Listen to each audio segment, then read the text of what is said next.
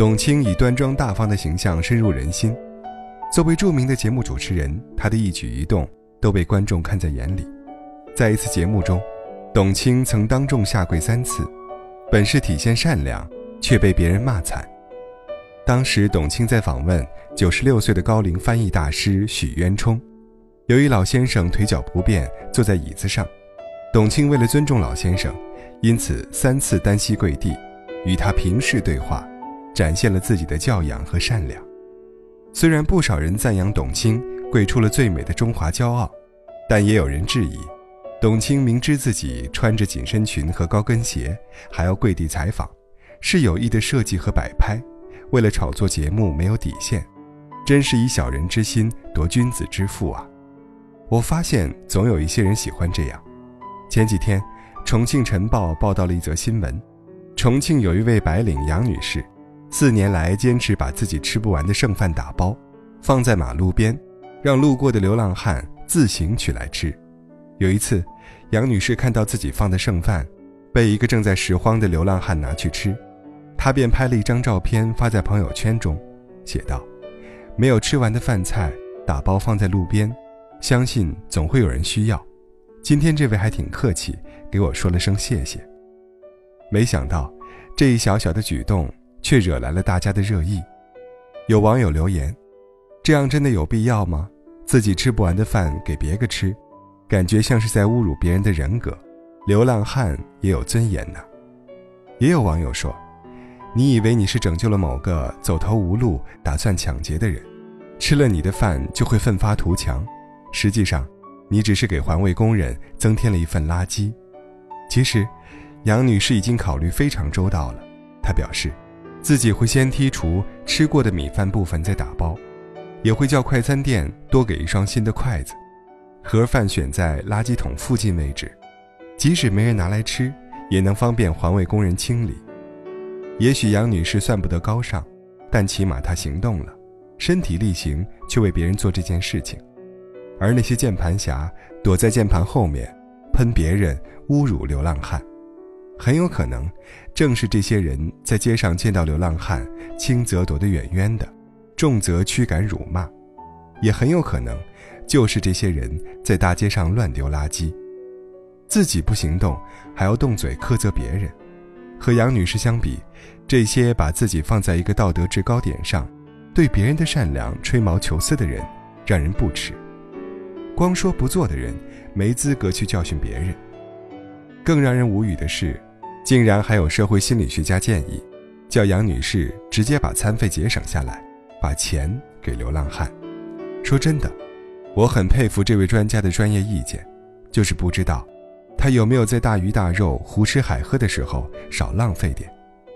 你有没有发现，我们身边总有那么一群人，明明自己都做不到和不愿意做的事情，还要对别人说三道四，一副充满道德优越感的样子。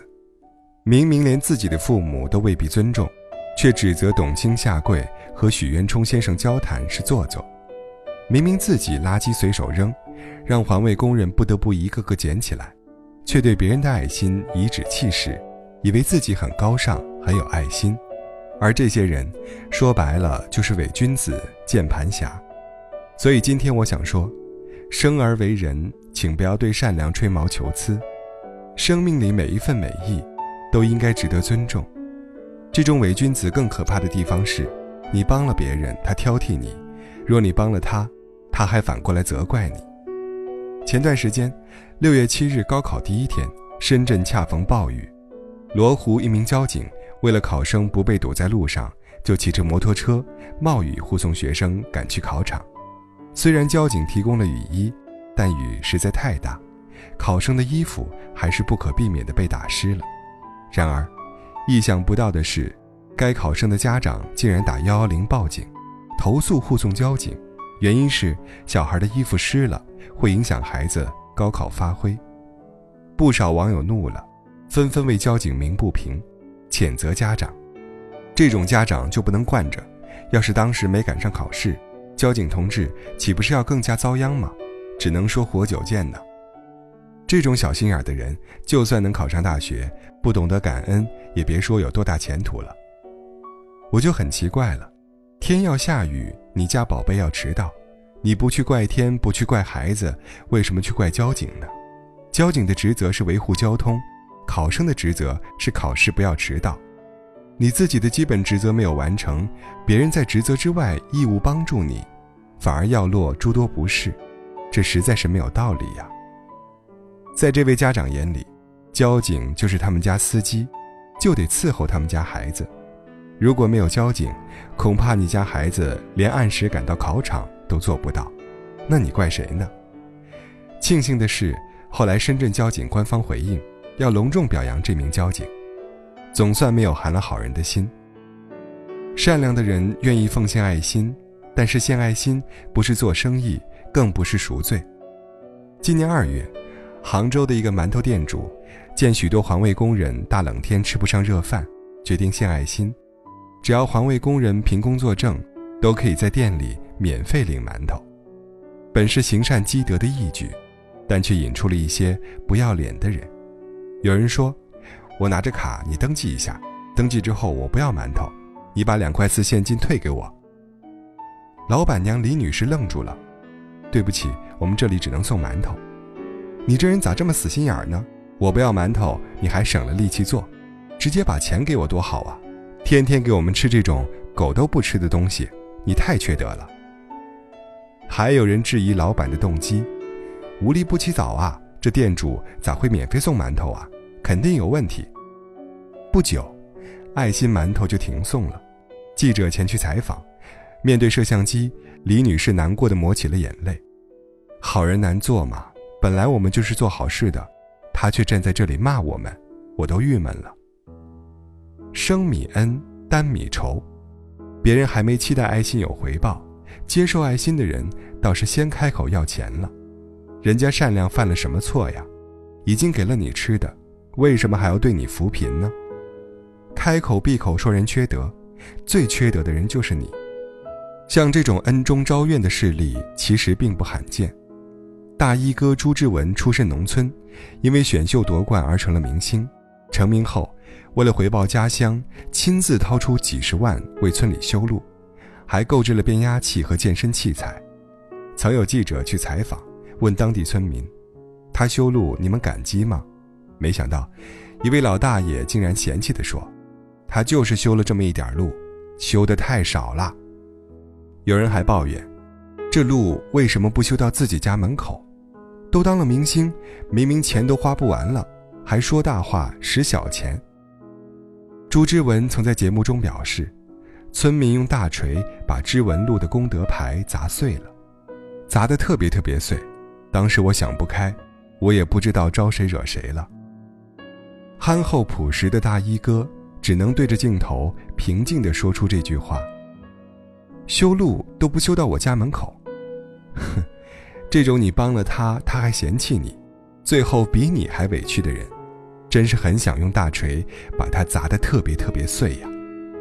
连修路都足见人性之贪婪，更何况别墅分房呢？今年三月，湛江一位富豪企业家陈先生为了回报乡里，投资两亿筹建了二百五十八套别墅，准备无偿赠送给村民使用。但让陈先生意想不到的是。当初按照村民人口规划了别墅数量，分配时却人人都有异议。有的村民提出子女即将结婚，希望再多分一两套给他们；有户口早已外迁的原村民联名写信，要求回村分房；还有村民表示，如果建工程要拆旧房，除了给他们分配别墅，还得支付赔偿。本是扶贫济困的善举。却因人们只为利己的想法而矛盾重重，导致项目搁浅。陈先生坦言，连续两年不愿回乡过年呢，一回去，每个人都提出各种问题和要求，所以我干脆就不回去了。这般村民呐，你们到底是求分房还是求包养啊？养你还不够，还得养你儿子？人心不足蛇吞象。人性的丑陋就在于，你给他越多，他就觉得你欠他更多。越是贪得无厌的人，越是得寸进尺。忘恩负义的家伙固然可恨，但那些绑架善良的旁观者更是可怕。因为他们总是佯装自己最好最高尚，背后却暗藏杀伤力。他们总是指手画脚，责怪别人好心办坏事，吹毛求疵说别人做慈善怎么也不讲究一下方法，指指点点说别人这么有钱都不肯拿出来捐。正如上海交大教授窦令成所说，这种人，就是用圣人的标准衡量别人，用贱人的标准要求自己。有人曾说，善良不是要求别人做什么，而是自己应该做什么。己所不欲，勿施于人；己之所欲，以物迫于人。人善被人欺吗？哼，不好意思，我再善良，再宽容。也绝不同意被你绑架。